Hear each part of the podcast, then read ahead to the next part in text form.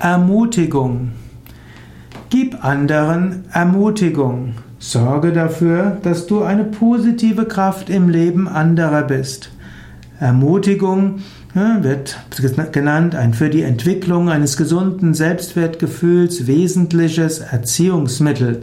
In der Pädagogik spricht man davon, dass ein Kind von selbst Dinge entdecken will. Ein Kind will von selbst lernen. Ein Kind will sich Fähigkeiten aneignen.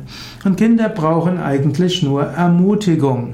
Man muss Kinder nicht dazu zwingen, zu lernen oder zu gehen oder sich Fähigkeiten anzuleiten, anzueignen. Kinder wollen das. Sie brauchen nur Ermutigung.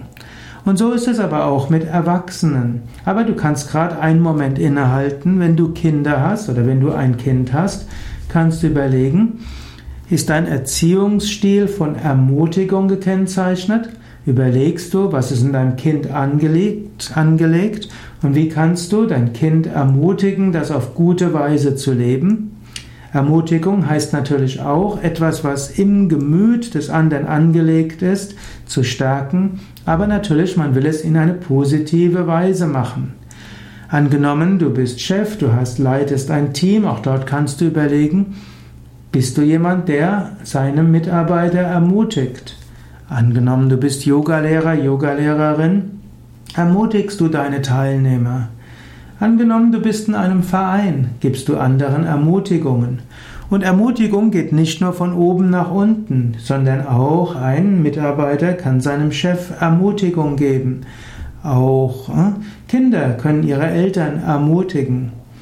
Sogar ein Mensch kann der, auf der Straße jemanden sehen, der gerade dabei ist, etwas zu tun, und man kann ihm eine positive Ermutigung geben. Nimm dir vor, ein Mensch zu sein, der andere ermutigt. Nimm dir vor, herauszufinden, was andere bewegt und sie so zu ermutigen, dass sie das, was in ihnen angelegt ist, leben und das auf positive Weise für sich und andere ausleben.